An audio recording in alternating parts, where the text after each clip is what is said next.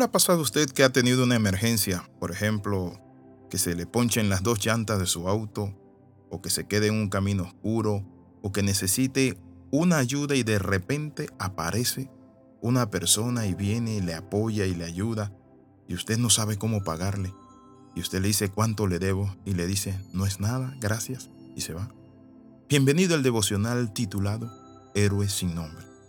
La Biblia por eso es clara cuando dice de la siguiente manera en el libro de Gálatas capítulo 6 versículo 2, sobrellevar los unos las cargas de los otros y cumplir así la ley de Cristo.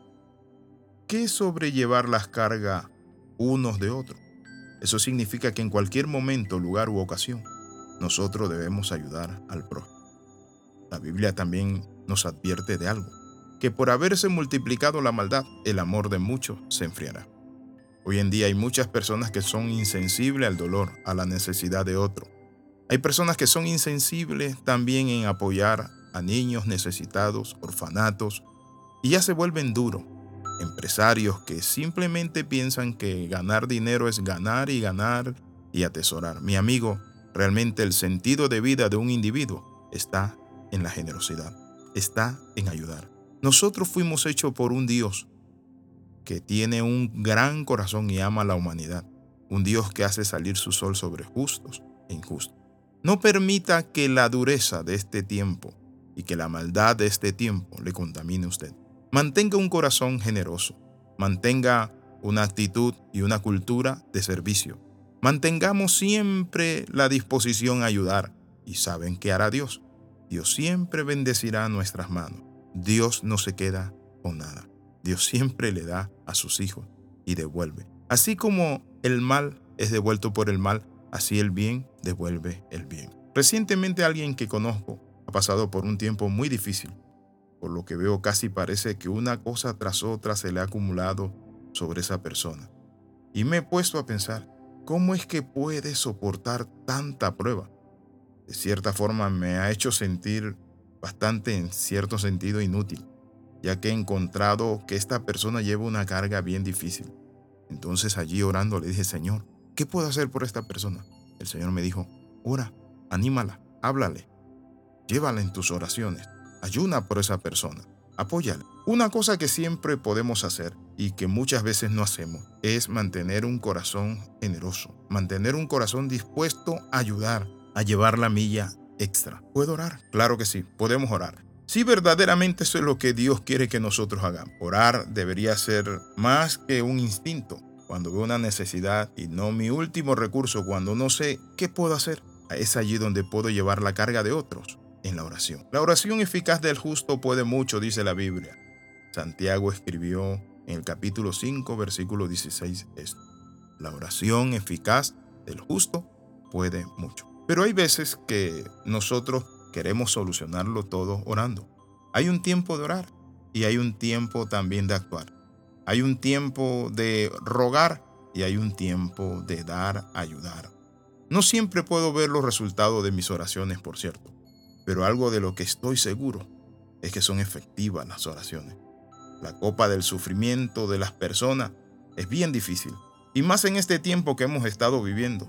¿Cuánta gente que conocemos, amigos, vecinos, compañeros, familiares que han sido afectados por el luto y el dolor. Y es allí donde una palabra bien dicha, donde una oración, donde una visita, donde un almuerzo se le invita a esa persona, una cena, o se le lleva algo a esa familia.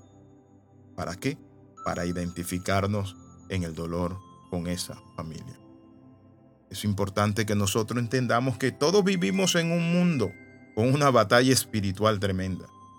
Y el espíritu, mi amigo, de este mundo supiera lo que es, lo que es, si usted y yo supiéramos lo que es el amor de Dios. El amor de Dios es maravilloso, es grande. Por eso la palabra del Señor dice sobrellevar la carga los unos de los otros. Estamos para ayudarnos, para apoyarnos.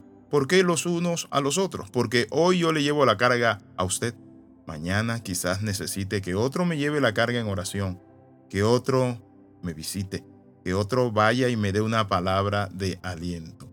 Por eso Efesios 6:18 dice así, orando en todo tiempo con toda oración y súplica en el Espíritu, y velando en ello con toda perseverancia y súplica por todos los santos.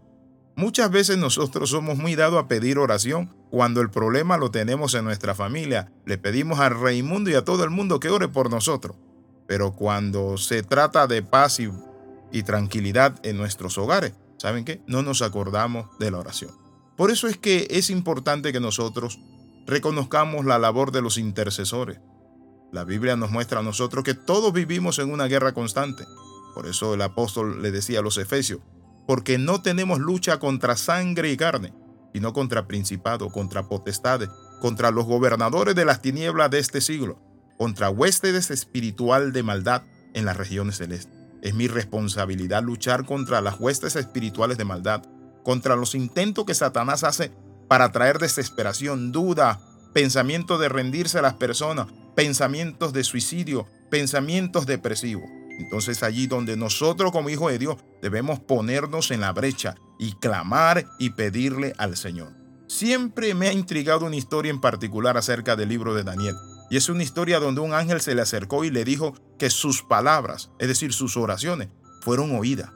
Este ángel había estado tratando de acercarse a Daniel, pero el príncipe del reino de Persia, a quien yo entiendo como un poder espiritual, se lo puso durante 21 días ellos lucharon en el mundo espiritual hasta que el arcángel Miguel vino a ayudar y el príncipe de Persia fue vencido. Eso está en el libro de Daniel capítulo 10, versos del 10 al 14. Entonces, en esta hora quiero terminar con una palabra de oración. Oramos, Padre, en el nombre de Jesús, oramos por las personas que tienen luto, dolor, tristeza, Padre. Fortalece, consuela sus corazones, pero también, Padre de la Gloria, crea en nosotros conciencia de ser intercesores y orar por todos aquellos que están en un gran sufrimiento. En el nombre de Jesús, Padre, oramos y cumplimos así la ley de Cristo de sobrellevar la carga los unos de los otros. Amén y amén. Bendiciones de lo alto, le saluda el pastor Alexis Ramos. Escriba al más 502 42 45 60 89.